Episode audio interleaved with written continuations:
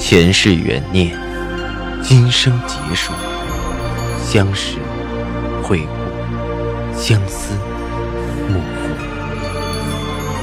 忘川河畔无等，三生石前许愿，浮华落尽，只余情深入。欢迎收听由喜马拉雅出品的《情似故人来》，作者。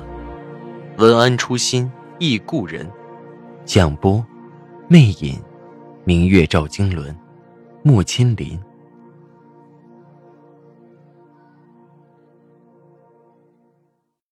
第四十三集，你就为了这个找我？嗯，我点点头。邓总在外面。他的神色恢复了公事公办的冷静清淡，对我说着：“我已经约了人了，你们是改天还是等等？”想着老邓急了好几天火上房的样子，我一咬牙：“我们等等就好。”赵以静微微蹙眉，眸中一丝轻寒。转身对姚野多姿说着：“那我们先走了。”大步向前走去，姚野多姿刻意扫了一眼我那紧致的前胸，唇际漾起个鄙夷的笑，扭着腰肢随着赵以静前去。我只得跟在后面，顺便给老邓打了个电话，告诉他情况。老邓等在出口。和赵以静打了招呼后，同我一起走在后面。他们并没有开车，姚叶多姿指点着走到了会议中心旁边一个茶室，两人进去，我和老邓等在外面。赵以静从我的视线消失后，我的心像被抽空了似的松懈下来，无力的靠在一旁一辆丰田车上，看着周围楼层的灯火辉煌。有些伤感。做销售不是第一天了，为了单子求人喝酒都不是第一次，可没有一回比这个晚上这么锥心的痛。因为我奴颜卑膝面对的人，是我最想挺起胸膛面对的人。我看着老邓，声音悲凉：“老邓，怎么你当了老总？”还和小兵似的，干这些低三下四的活。老邓靠在对面的车上，看着我，若有所思道：“青瑶，记着，不吃苦中苦，难为人上人。你看赵已经今天赚的二五八万似的，当初他吃的什么苦，咱都不知道。也许为了单子，淋着雨，冒着雪，求过人，看过脸色，挨过骂，都一样。哪个大人物在成事之前没当过孙子？”没啥不平衡的啊，能做成生意就行。老邓看着我，又道：“连你这么个清高性子，现在不也做销售做的挺好的？记得以前你连陪领导吃饭都不肯。”我无奈的笑了笑，清高是个奢侈品，为了生计奔波的人享用不起。老邓的话让我振聋发聩。是啊，为了工作，装孙子又算什么？重新看看老邓那个抽着烟、看似玩世不恭的样子，倒觉得他比谁都活得明白。等了大概两个多小时，老邓把烟灭了。你在这儿等着，我该准备上去结账了。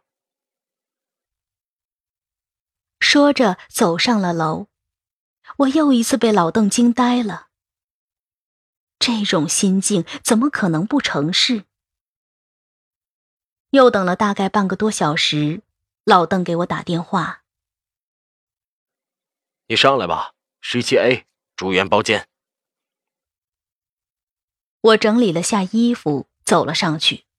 我等来的电梯下来的正好是摇曳多姿。他反复打量了我几下，笑得玩味，离去。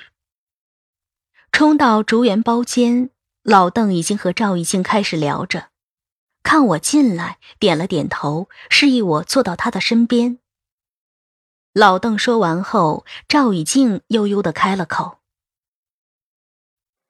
我们打算减一点，用不了十吨，改成一吨吧。”老邓愣住了，我也脑子嗡的一声。十吨到一吨，这哪是减一点？还没等老邓回过神，赵以静又说着：“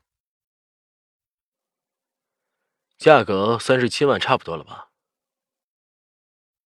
赵以静把价格掐得真准，正好是我们日常的交易价格。老邓张口结舌，一时没有适应这个变化。我细细盘算着，之前在交易会上签的只是初步意向，并不是正式合同，追责还是个麻烦，而单价也砍得这么低，我忍不住开口道：“价格低了。”赵雨静扫了我一眼。露出一丝无所谓的笑，那就三十九万，满意吗？这个价格，五 A 的丝也足够，何况是老邓这里的四 A。老邓脸上的表情瞬间经历了过山车般的跌宕起伏，而我心里却阵阵紧缩。原来我的话这么值钱，一句话就顶了两万。我笑得悲凉，很满意。赵以静拿出电话拨了个号：“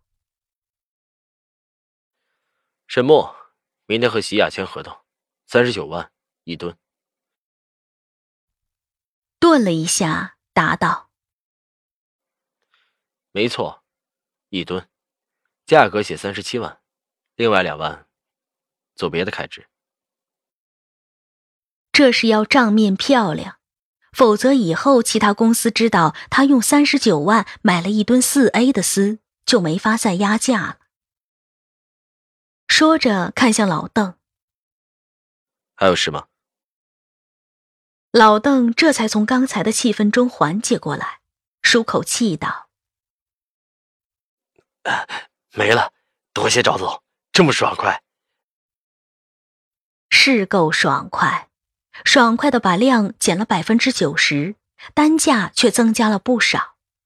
老邓就算又不痛快，也说不出什么来。而且方才赵一静和老邓的商谈中，就像武功高手面对一介布衣，老邓还没有反应过来，已经快准狠的结束了。一吨的采购量简直是开玩笑，也就了胜于无而已。哎。那我们先走了。老邓客气的问着赵一静：“呃，您往哪走啊？”赵一静没有回答老邓，转看向我，眸子里有丝欲言又止的纠缠。我的心噌的揪了起来，忙也站起身准备走。赵一静低沉的声音响起：“晴，你不留下来聊聊吗？”老邓看了看面色通红的我，和赵以静直直看着我的眼神已经明了，忙对我说着：“那你再和赵总谈谈，我还有事儿，必须走了。”说着向外快步走去。我很想追着老邓出去，可很奇怪，脚下的步子像被钉上了似的迈不出去，站在那里十指交缠着，却不知该说些什么。几乎同时，我和他异口同声的俗套开场白：“最近好吗？”我冲他笑笑：“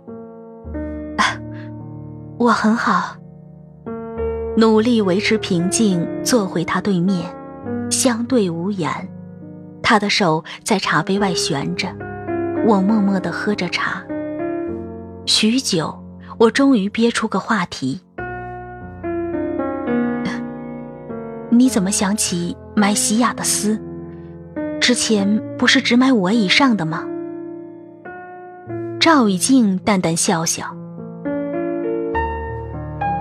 “自有用途。不过你回去告诉你那个老总，别再补仓了，当心卖不出去，压仓底赔大发。不是生丝要涨价？我好奇的问着。赵以静摇摇头，转而将杯子推前，几分不耐。能不能不要再聊这些了？我有些错愕，不聊这些聊什么？为了缓解尴尬，我将壶中的水给他杯中倒去。水流由于紧张断断续续。他瞅着我，好笑的挑起唇际，冒出一句：“谁给你挑的衣服？太老了，以后别这么穿。”我又是一哆嗦，脸不自觉的绯红，手里的壶一偏，水冲到了他放在桌上的手背。我跳了起来，慌忙放下壶，赶紧把他的手抬起来，用纸巾轻轻拭去水珠，又怕触碰到他烫伤的皮肤弄破，心里疼痛懊恼，怎么这么笨手笨脚？我忙说着：“啊。”我去找服务生要点香皂涂上，可以缓解。赵一静一把拉住我，眸子里泛起一丝暖意。别折腾了，为什么？看着他发红的手背，我的眼眸有些湿湿的，竟然比自己的手烫伤更加泛疼。我焦急的冲口而出：“都红了，怎么会没什么？”说完，跑出去找服务生要了香皂，涂了些在他的伤口，一边吹一边抬眼问他：“好些了没？”赵以静狭长的眸子泛出笑意，牵着嘴角摇摇头，看向我的眼神中全是一片柔情，反手把我的手握住：“秦阳，你是在意我的。”我被握得有些脸红，慌忙挣脱了出来，匆忙说着：“你的手注意些，如果破了皮，记得赶紧看医生。”说着就要转身逃出去，他忽然站起来，从后面将我用力揽进怀里，紧紧箍得我喘不上气，几乎要把我揉碎，在我耳边沉声说着，声音几分焦急的动情。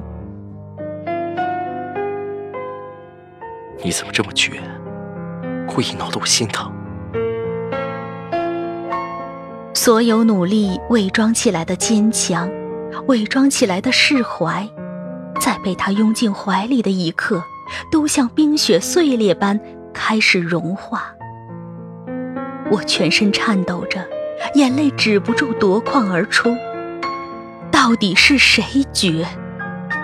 谁一次次给我个冷漠的背影？可为什么，即使他那么绝情冷淡，如今他的怀抱依然让我像中了蛊毒一样无法自拔？我咬唇止着泪，却早已泪流满面。赵一静，你到底想做什么呀？他没有说话，只是将我揽得更紧，沉重的呼吸在我耳边格外的蛊惑。曲阳，我很想你，回到我身边。听到他的话，我的全身像电流一般袭过。回到他身边，为什么这句话对我还有这么大的诱惑？我压抑着说道：“你不怕我在泄你的底？”还是你终于明白了，不是我泄的底。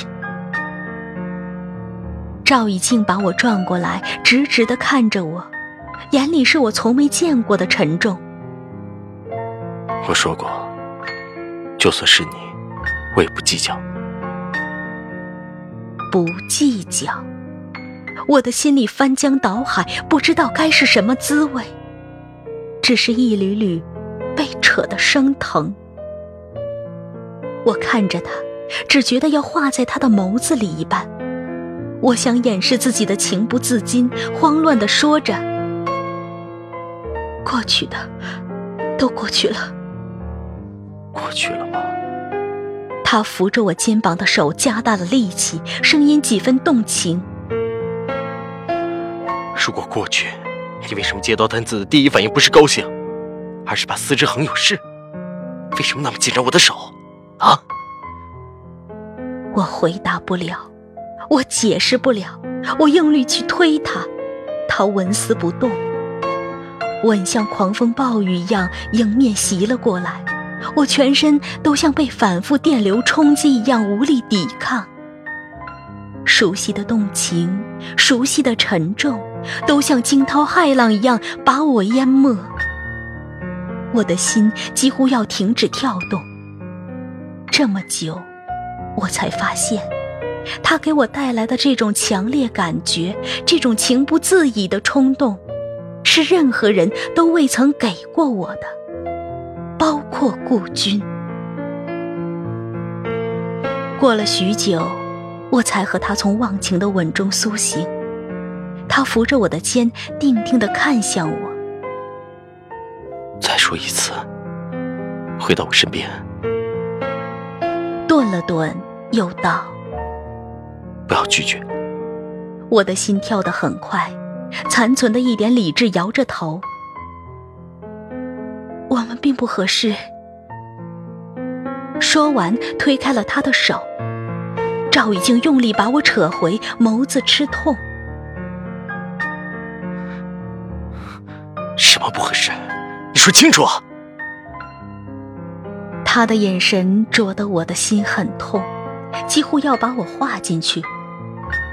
感情上，我似乎永远抗拒不了他的气息，但是理智告诉我，我和他的情感实在苍白，除了一份放不下的欲望，缺少所有现实的基础。我回头看着他，满脸是泪。适合你的女孩有很多，再也说不下去。看我言辞含糊的样子，赵雨静眼中的热情渐渐褪去，微颤着问我：“你不愿意？”我无力的看着他，只觉得像有两方弓弦在撕扯一样，一边是喷薄而出的感情，一边是中规中矩的理智。我几乎要被扯得崩溃。过了很久，我挣扎着摇了摇头。他颓然把我的手松开，瞬间有种被抽空的落寞，冲我挥挥手：“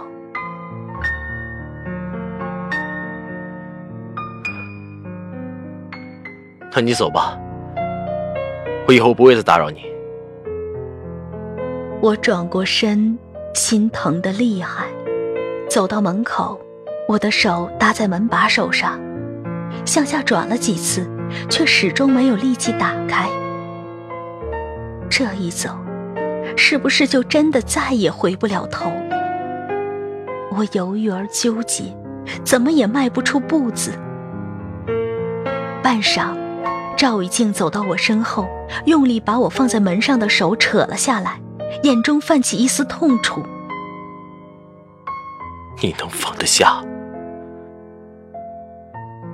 我忍不住含泪回问着他：“你呢？”我不能。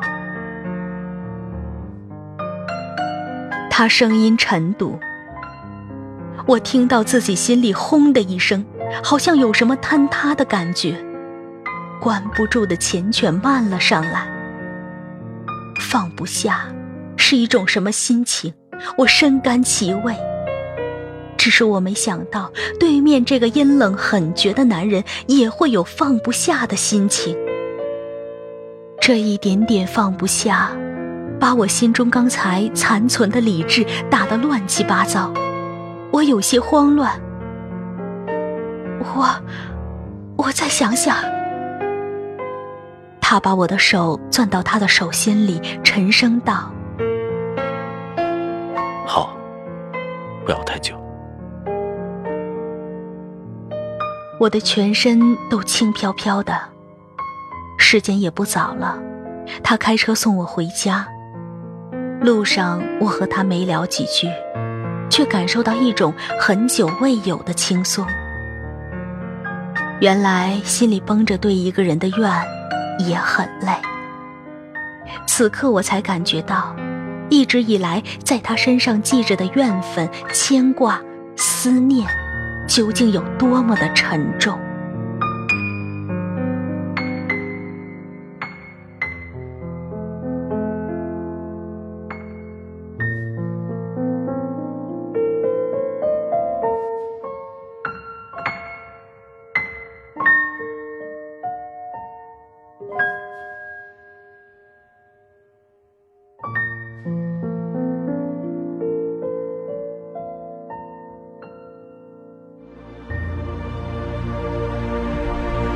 听众朋友，您刚刚收听到的是喜马拉雅出品的长篇穿越小说《情似故人来》，作者文安初心忆故人，播讲魅影，明月照经纶，莫千林。更多精彩有声书，尽在喜马拉雅。